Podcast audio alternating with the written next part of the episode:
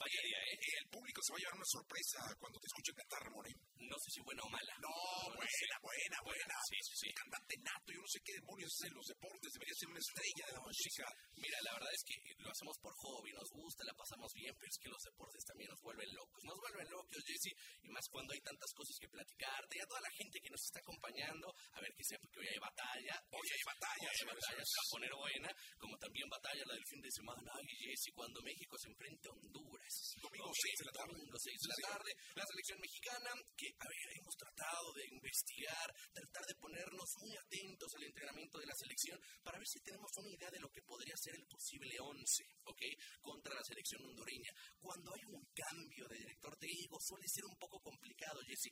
Lo que sí hemos podido averiguar y lo que sí hemos podido encontrar es que va a ser un planteo táctico completamente diferente a lo que venía trabajando Diego Martín Coca. Todo indica que será un 4-3-3, es decir, un planteamiento buscando un poco más eh, ser protagonistas del partido, ser un poco más ofensivos. De hecho, no sé cómo veas esto, Jessy, te quiero preguntar, pero hicieron esta dinámica con el Jimmy Lozano en el que le dieron voz a varios aficionados para que le preguntaran cosas como en una conferencia de prensa y entonces pues bueno la verdad yo siento que era arriesgado era arriesgado y creo que salió bien el ejercicio me parece que salió bien sobre todo cuando los ánimos están tan tan calientes en la selección mexicana pero bueno en esta conferencia con los aficionados que dijo que él no es defensivo que el estilo de Coca no está mal ni el suyo está mal, que son estilos diferentes, pero que él va a buscar ser protagonista de los partidos. Coca ya sabemos, bueno, tú te acuerdas muy bien, y dice, a ver, eh, un estilo mucho más defensivo, ¿no? Sí. Y que los llevó al éxito. Una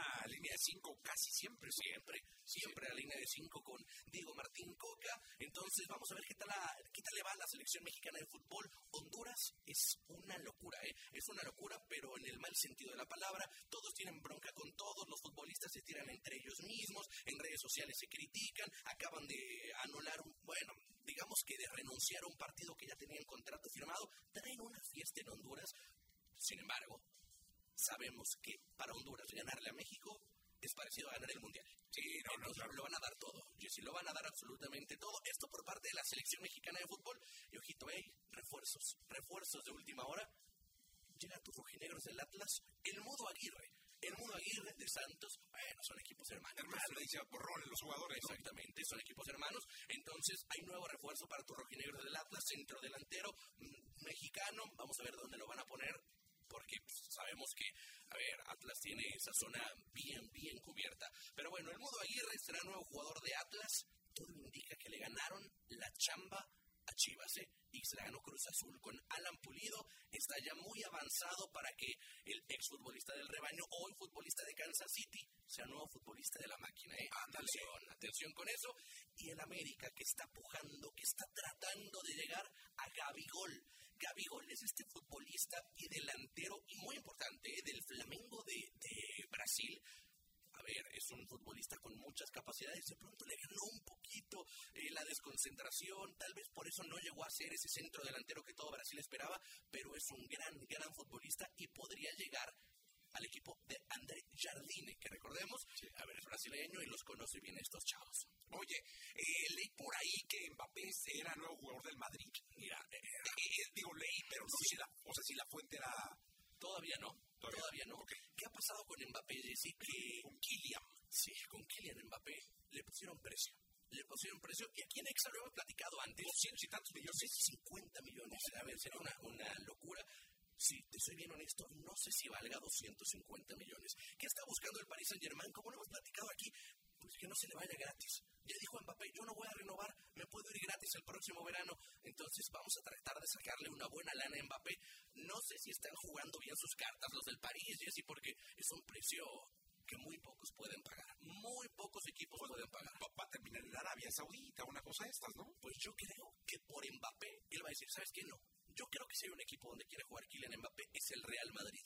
Y mira, hay que esperar todavía fuentes oficiales, pero es lo que se ha estado rumorando. Eso es verdad, Jesse, en las últimas horas. Pues ahí está, mi querido Ramón, nos escuchamos en la segunda, ¿te parece? Claro que sí.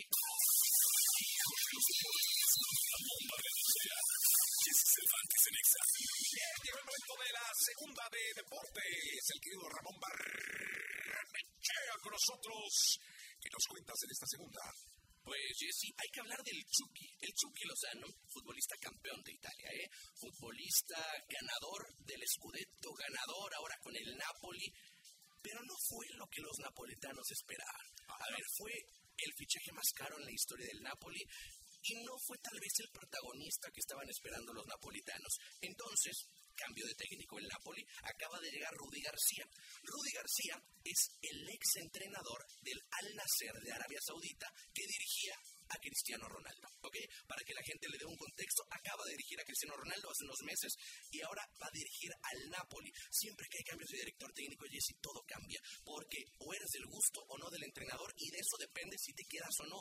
Y parece ser que el Chucky no entra en planes del Napoli y tendría que estar buscando otros, otros horizontes, buscar otros lugares, Jesse. Aquí la cosa es que todo indique, y medios italianos le, han puesto mucha fuerza a lo estarían dando como en remate, ¿eh? o sea, a un precio muy, muy económico. Recuerda, el Chucky llegó casi 50 millones de euros le costó al Napoli. Bueno, cuarenta y tantos. Ahorita lo quieren dar en 15. Para que te una idea, y te habla un poco del momento del jugador, Jesse. O sea, cuando un jugador se devalúa tanto, pues no ha tenido buenas temporadas, sabemos que se lesiona mucho y a partir de ahora parece ser que el Chucky estará peleando en equipos pues de media tabla. La verdad no, no se iría un equipo grande de Europa. Parece que estarían interesados en sus servicios, pues en Inglaterra, tal vez algunos equipos, pues sí de media tabla. Veremos qué pasa con el Chucky Lozano, Jesse. Pero bueno, el panorama no es tan alentador para el mexicano. Pues le deseamos mucha suerte, Miquel Ramón, y pues a ver en dónde termina este Chucky Lozano. Miquel Ramón, gracias. No, es a ti, Jesse. Eh, oye, el basquetbolista, sí, lo, sí, lo firmaron en la selección número uno con los Spurs de San Antonio y con de ese draft que también tuvo novedades para los mexicanos. ¿eh?